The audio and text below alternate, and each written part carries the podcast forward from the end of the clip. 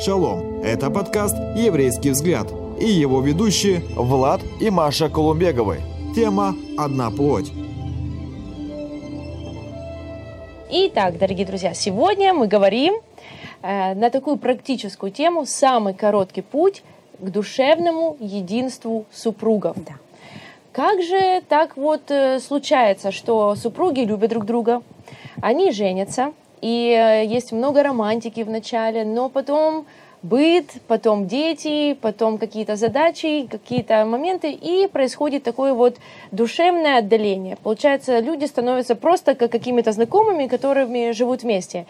В нашей жизни есть несколько семейных пар, которые рассказывали нам такие истории. И вот одна мне запомнилась как-то особенно. Это замечательные ребята, наши друзья. Вот они поделились с нами такой своей жизненной драмой, так сказать. У них, они в браке были около 20 лет, у них было двое детей, и это была очень счастливая семья. То Причем... есть видимость, вид, по видимости, да, вот как да. бы по внешней картинке можно сказать, что это была очень успешная идеальная, семья. Идеальная. идеальная, да. В момент, э, когда муж отсутствовал в командировке, жена, она познакомилась э, с мужчиной другим, который был просто другом семьи какое-то время, но вот на этом этапе жизни она стала больше с ним общаться.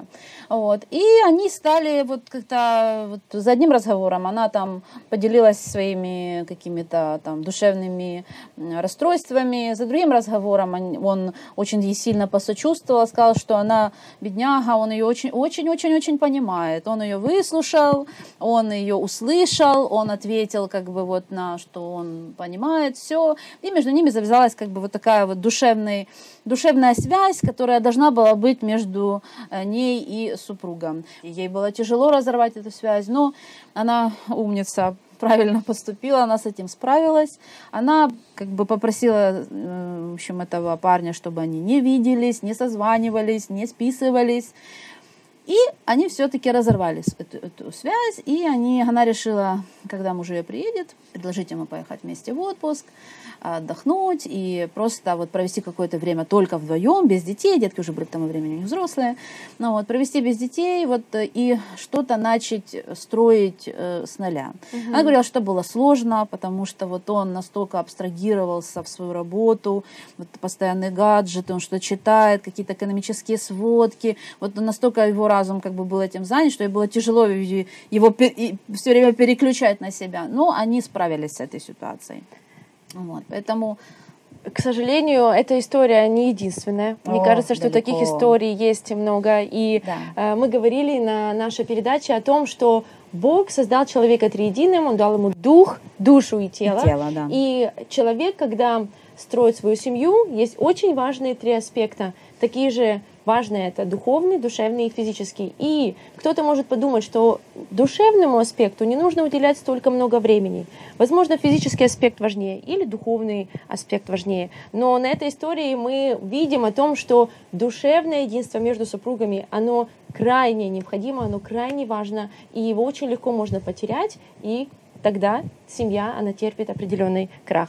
Поэтому из этого мы можем сделать вывод, что вот один из самых коротких путей для достижения душевной, эмоциональной близости – это открытое общение. У нас есть такая потрясающая иллюстрация, она называется «Карточный домик». Ну, так называемый карточный домик, и близость, она как бы во главе в вершине этого э, строения. Да, и у нее есть определенные уровни, на которых она базируется. И очень важно понять, что наличие вот этой близости, оно зависит от каждого уровня, от того, насколько каждый из этих уровней, он присутствует в вашей жизни, насколько он правильный, здоровый и так далее. Итак, близость, она базируется на открытости. Да? В чем выражается открытость? Первое – это в том, как мы общаемся друг с другом. Да?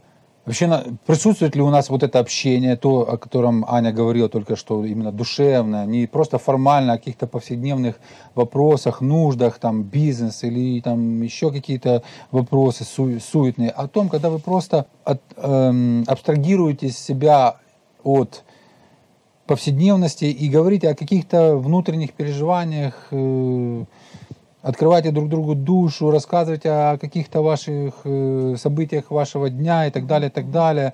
Дальше след... Э, еще одна из характеристик вашего, э, вашей открытости друг с другом – это умение проводить время. То есть проводите ли вы вообще время вместе, любите ли вы это делать вместе, Получаете ли вы это удо- удовольствие? Часто можно э, услышать э, такие мысли от супружеских пар, которые уже прожили там какой-то определенный период времени, там 5, 10 лет, 15 лет. Они могут говорить, что мы уже, я уже ничего не чувствую к своему партнеру, там, к своему супругу или супруге. Раньше мы время проводили вместе весело, нам было вместе интересно, мы чем-то там занимались, мы получали это, это удов- удовольствие. А сейчас в наших отношениях этого ничего нету, и мы как бы потеряли интерес друг к другу. Иногда люди делают ошибочные выводы из этого, и э- это может даже привести к разводу, если они не знают, как правильно, что с этим правильно делать, ну, как правильно действовать в этой ситуации. Итак, близость на открытости. На чем же э, базируется открытость? Она базируется на доверии. То есть, когда мы доверяем друг другу что-то сокровенное, что-то очень личное, что-то интимное, при этом мы должны знать, что эта информация, она не будет использована против нас самих. Э, Очень важно понимать, что ча- очень часто, в большей степени, может быть, даже процентов на 80 или даже больше, эти раны, которые мы наносим, эти обиды, которые мы наносим друг другу во взаимоотношениях, они непреднамеренные. Мы, когда мы приходим в брак, когда мы говорим друг другу «да», мы не держим в голове заранее коварный план, как разрушить всю оставшуюся жизнь своего супруга или супруги. Да? Как Мы- его радить Да, постоянно? да, Да, каждый, отвечаю. каждый день. Да. Да. То есть, вы понимаете, но почему-то в процессе наших взаимоотношений мы приходим к такому состоянию, что мы только этим и занимаемся. И с этим нужно разобраться, почему это происходит и так далее. Доверие, оно базируется на таком очень интересном, может быть, не сразу для кого-то будет понятным э, фактором, как наша способность исцелять раны э, в наших взаимоотношениях. Итак, близость, открытость, доверие и исцеление ран лежит у фундамента, у основания вот этого э, фактора наших взаимоотношений. И он, ну, как говорил дорогой Владимир Ильич, архиважен в этом вопросе. Почему? Потому что нанося вот эти раны, о которых мы говорим, да, очень часто люди совершают еще одну большую ошибку, когда они пытаются вот этот фактор э, придать забвению и э, действуют так, что время лечит. Но на самом деле время не лечит эти ситуации. Мы просто как бы пытаемся под временем похоронить, припорошить вот этими всеми повседневностями и суетой ту рану, ту боль, ту, ту эмоцию Обиду негативную, обиды, обиду, да, которые были нанесены в, э, в результате каких-то ситуаций, обстоятельств, там, каких-то действий наших партнеров. Первое, это нужно научиться примиряться. Нужно научиться искать компромиссы, идти на диалог, не ждать, пока к тебе придет кто-то там с повинной или с, там, с раскаянием или с желанием обсудить проблему. Очень важно в этой ситуации не дать, знаете, как э, корням этой обиды углубиться, укорениться и прорасти, и потом еще и, не дай бог, плод принести. А плод у этого сами понимаете какой.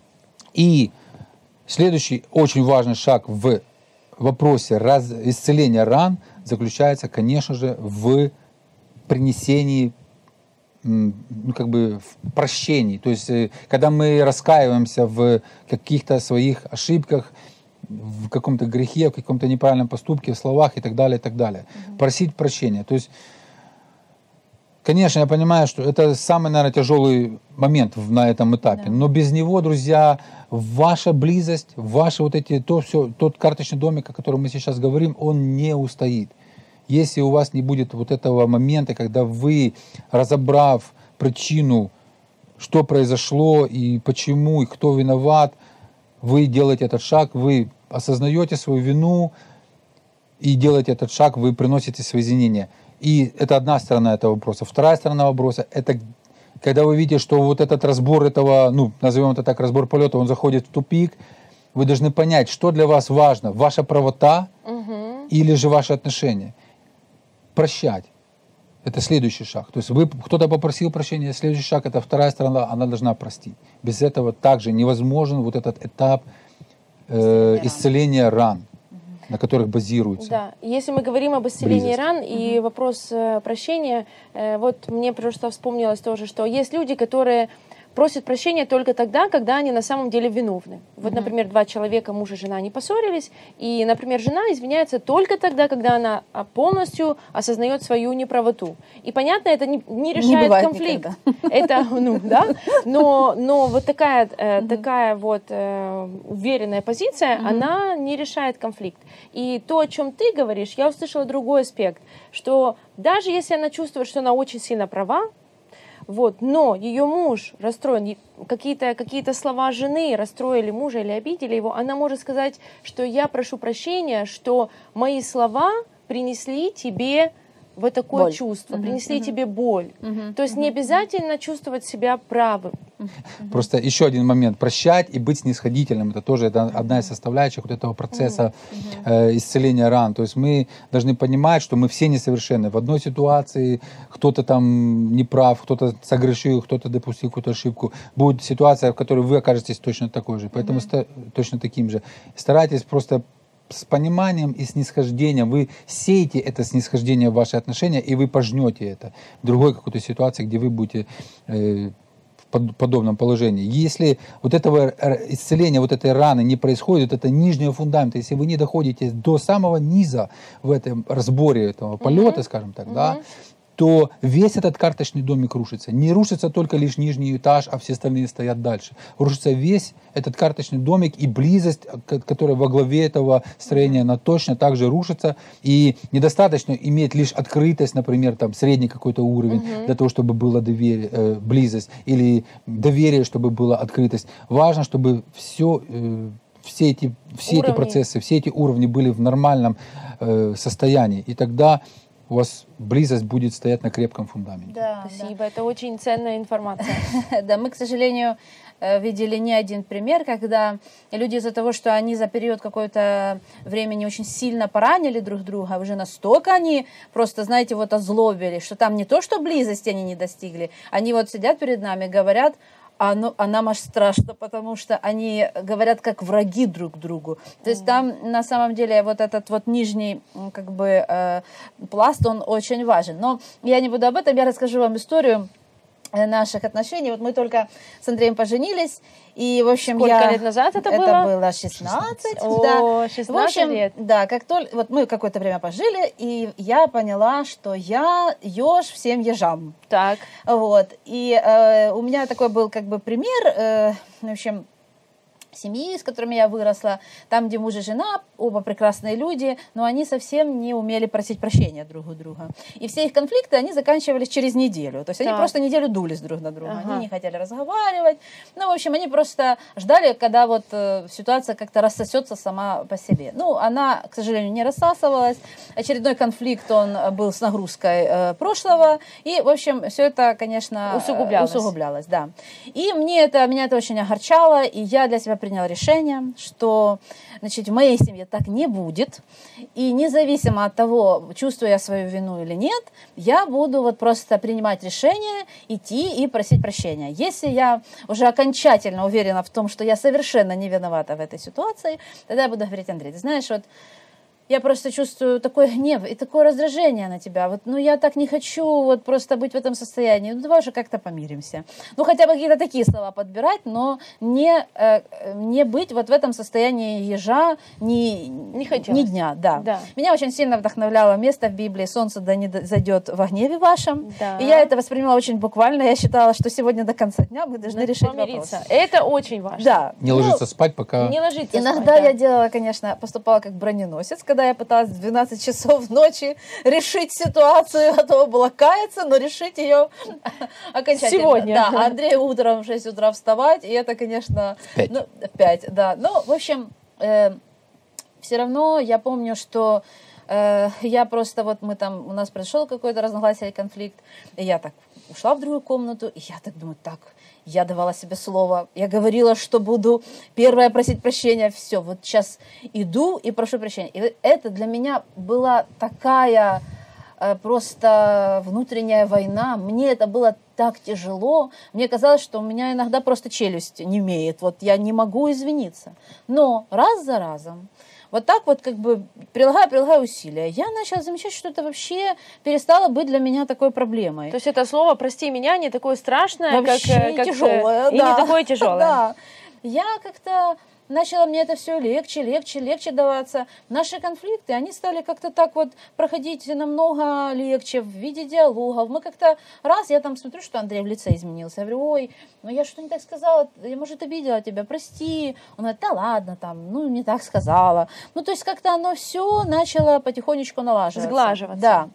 И второй момент, я заметила, что были ситуации, значит, когда я э, не смогла справиться, победить себя. И э, иногда Андрей первый брал инициативу и просил прощения. И вот я заметила за собой такое вот внутреннее ощущение, что когда он подходит и первый просит прощения, первое, что мне хочется ответить, это не сказать ему, хорошо, все, прощаю тебя, и ты меня прости. А вот такое, знаете, первое желание, мне хочется сказать, да ты хоть понимаешь, как мне было неприятно и больно. И вот уже так вот, чтобы он прочувствовал всю глубину вообще своей неправоты. И я поняла, что если я буду следовать вот этому внутреннему такому первому э, решению, я просто отобью у него желание просить прощения на долгие годы. И я для себя приняла второе решение. Вот как бы я ни была обижена, как бы у меня все не бурлило внутри, но если он попросил прощения, подошел, извинился, я буду просто натягивать на себя улыбку и говорить, я прощаю тебя. Это было, конечно, очень тяжело, но спустя какое-то время я заметила, что я стала менее уязвима вообще каким-либо его словам. Там. То есть, если раньше он там что-то не так сказал, я уже вся надулась, то потом как-то для меня это стало не так... Не так все да, остро. Не так остро, да. Я просто какой-то у меня порог обидчивости как-то понизился, я стала проще относиться. Вот. И, знаете, ну, очень многие пары, они говорят нам, что э, это лицемерие. Ага, Вот, есть такой да, момент, Это лицемерие. что я не чувствую Я это, не как чувствую я глубины буду- прощения да. внутри себя. Я, я думаю, что если бы мы Да. делали все то, что мы чувствуем, то мы бы уже, наверное, развелись там. Или поубивали. Что да, было бы гораздо печальнее, чем на самом деле. Да, но Это я уверена, что это именно, понимаете, вот, вот этот шаг попросить прощения и шаг простить, это просто решение нашей воли. Мы никогда не будем чувствовать вот нужное чувство в этот момент. Ты мы вот, либо да. решаем это сделать, либо мы э, выбираем тогда свой интерес, свой эгоизм, а не интересы семьи. Да, вот мы можем сказать, что душ- э, ду- э, душевное единство, оно строится не просто на сентиментальных каких-то чувствах, но на решении Да. воли. Да. Прежде всего. Да. И когда есть правильное решение воли, чувства, они потом приходят. Суммируя вышесказанное, скажу, что наша, как бы наш основной фокус да, нашего сегодняшнего эфира – это как достичь душевной близости между мужем Да. и женой. И вот мы считаем, что вот этот карточный домик – это один из путей, это главный путь. Вот когда мы следуем, как бы следим за вот этими вот э, Уровнями. уровнями, да, когда мы стараемся на каждом уровне, э, в общем, э, совершать какие-то шаги в этом направлении, работать и м, следить за отношениями, то э, близость между супругами будет, как бы мы добьемся ее. И есть еще один аспект, очень важный очень момент. интересно. Очень важный момент. Это один из самых коротких путей, как мы можем развить дружбу между нами, душевная близость и единство. И мы называем это эмоциональные потребности супругов. Очень интересно. Я остановлюсь, может быть, на некоторых, которые могут показаться не совсем понятными. Вот есть такой, такая потребность, как утверждение. Да? То есть, когда обычно мы, живя повседневной жизнью, попадая в какой-то э, круг взаимоотношений, мы стараемся самоутвердиться, грубо говоря, да, мы стараемся там проявить какие-то свои там качества личности, там правильно действовать, где-то там, может быть, на кого-то поднадавить, поднаехать. Ну, вы знаете, да, не мне вам рассказывать, как обычно мы действуем для того, чтобы утверждаться в каком-то э, социуме. Вот. Но дело в том, что семья – это не та сфера, в которой мы должны утверждаться на, э, на жизнях наших мужа или жены. Да? И вот здесь как раз очень важный момент, когда мы э, меняем наш вектор вообще в этом направлении. Мы не должны утверждаться или самоутверждаться в наших отношениях. Мы должны утверждать друг друга. И делать это мы должны тем, что мы выражаем друг другу то, что мы ценим друг друга такими, какие мы есть.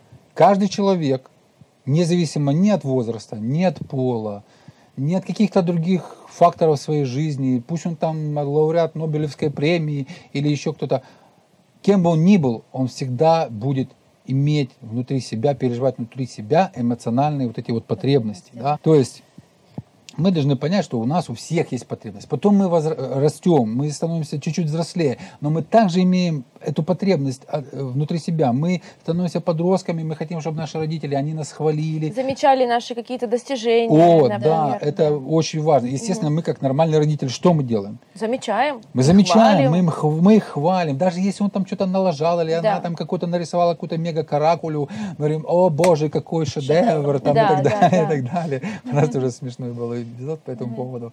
Вот. Человек дальше растет, он уже становится взрослым человеком, но эта потребность, она не, не, не э, перестает в нем существовать. Он все равно продолжает э, искать, чем восполнить. Он хочет быть любим, хочет давать эту любовь, если он, конечно, не законченный эгоист, грубо говоря, или эгоистка. Вот.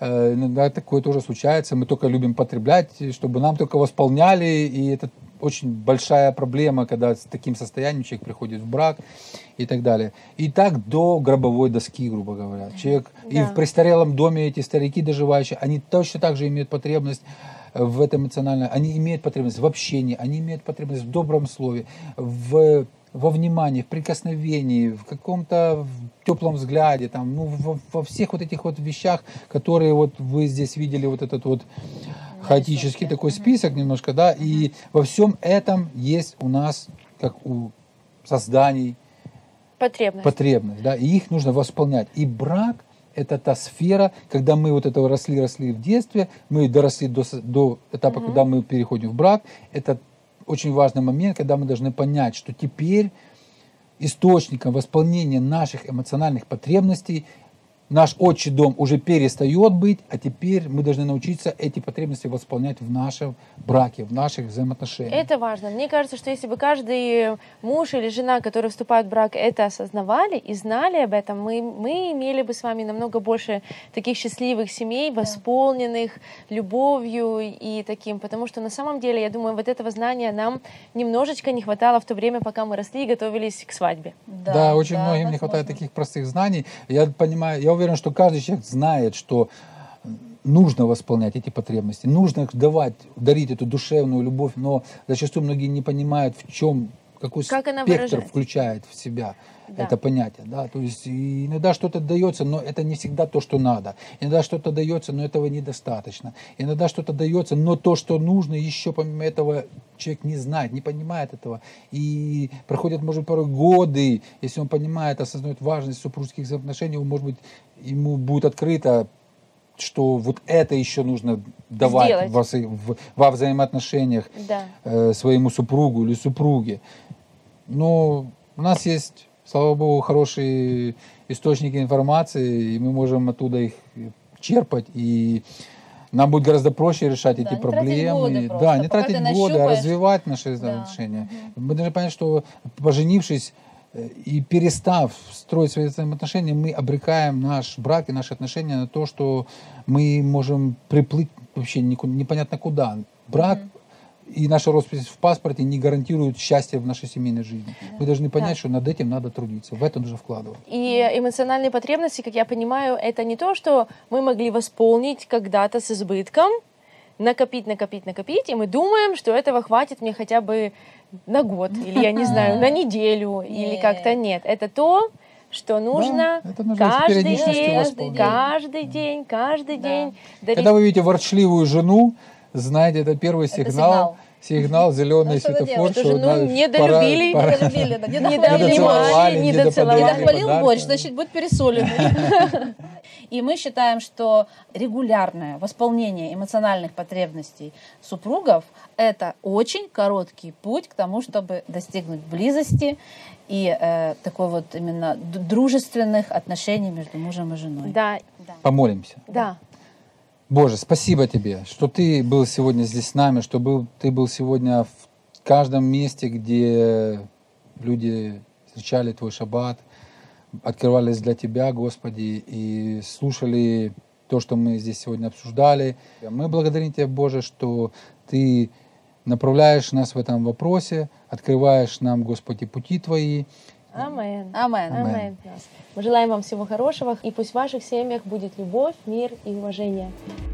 Друзья, спасибо, что были с нами. Больше материалов на эту тему вы найдете на YouTube-канале «Киевская еврейская мессианская община».